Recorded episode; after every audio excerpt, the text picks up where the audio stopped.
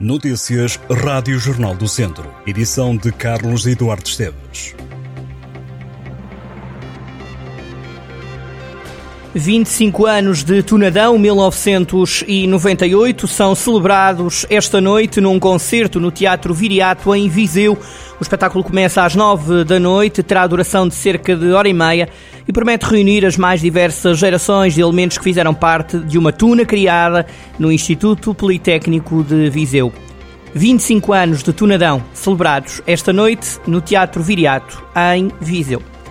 Já está de portas abertas a exposição fotográfica Amor em Quarentena para ver no Museu do Quartzo até 29 de fevereiro. Tem já há poucos dias para ver esta exposição. A mostra inclui um conjunto de 15 fotografias de grande formato de personalidades nacionais e um filme. Amor em Quarentena, da autoria e produção de Nuno Viana, assume-se como um projeto pioneiro de música, cinema e poesia. Foi baseado numa história real e concebido durante a pandemia. Amor em Quarentena contou com a participação de vários artistas, entre eles Marisa Liz, Paulo Pires, Prof. Jam, Maria João Bastos, Sónia Tavares, Tim ou Vera Kolodzig. O livro de poesia que serve de base a todo o projeto conta também com a participação de alguns dos fotógrafos contemporâneos mais relevantes de todo o mundo. A exposição temporária estará patente no Museu do Quartzo até 29 de fevereiro. A Câmara de Lamego volta a organizar entre março e outubro deste ano a Feira de Antiguidades e Velharias na Avenida Doutor Alfredo de Souza, no centro da cidade. O certame regressa nos moldes habituais depois do êxito no ano passado. A primeira edição já está agendada para 17 de março uma feira que decorre no terceiro domingo de cada mês. O público pode voltar a encontrar objetos antigos e velharias, designadamente livros, porcelanas, móveis, moedas, ourivesaria, tapeçarias, brinquedos e pinturas. Os interessados devem preencher um formulário que está disponível no site da Câmara de Lamego ou no balcão único de atendimento. O secretariado da Feira de Antiguidades e de Velharias funcionará na loja interativa de turismo da cidade.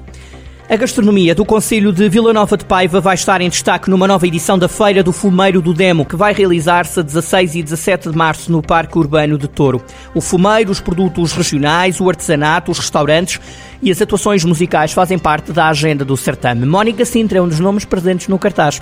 Até 1 de março estão abertas as inscrições para o preenchimento dos diversos espaços da feira, desde o artesanato aos restaurantes e Tasquinhas.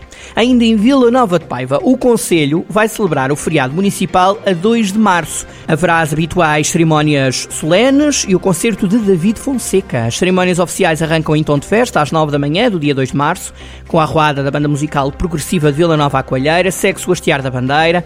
Depois, às 10 da manhã, uma missa na Igreja Matriz Vila Nova de Paiva, em memória dos autarcas e funcionários da Câmara falecidos. A sessão solene começa às 11 h 15 da manhã no Auditório Municipal Carlos Paredes, com homenagem aos funcionários autárquicos pelos 15 e 20 anos ao serviço da Câmara e aos trabalhadores já na reforma. Integrada nas comemorações dos 60 anos da morte do escritor Aquilino Ribeiro, será inaugurada a exposição de ilustração Humalhadinhas no traço de Bernardo Marques, uma instalação ao ar livre no Largo do Ramalhal, que homenageia o escritor e uma das obras mais icónicas. Segue-se às 3 e meia da tarde no Auditório Municipal a tertúlia conversas inacabadas à volta do mestre Aquilino Ribeiro. A encerrar as comemorações está David Fonseca, ao vivo num concerto marcado para as nove da noite no palco do Auditório Municipal. A partir desta segunda-feira, o Centro Interpretativo da Mulher do Oriense, Herbamar, recebe a exposição Adega Memória do Espaço História de uma organização dedicada à antiga adega cooperativa local. A adega de Herbamar foi fundada em 1956 e foi no sítio onde está hoje o Centro Interpretativo que se produziram os vinhos do Conselho até à fusão da adega com as caves Val do Rodo em 2004. A exposição patente até 5 de abril vai incluir fotografias, documentos, garrafas e rótulos, utensílios e maquinaria utilizada na adega de Herbamar. Além disso, também poderão ser apreciados painéis cronológicos da história da adega, assim como vídeos de entrevistas gravadas com antigos trabalhadores, administradores e outras pessoas que ajudaram a recuperar a memória da antiga cooperativa que está na memória coletiva da população de Armamar. Estas e outras notícias em jornaldocentro.pt.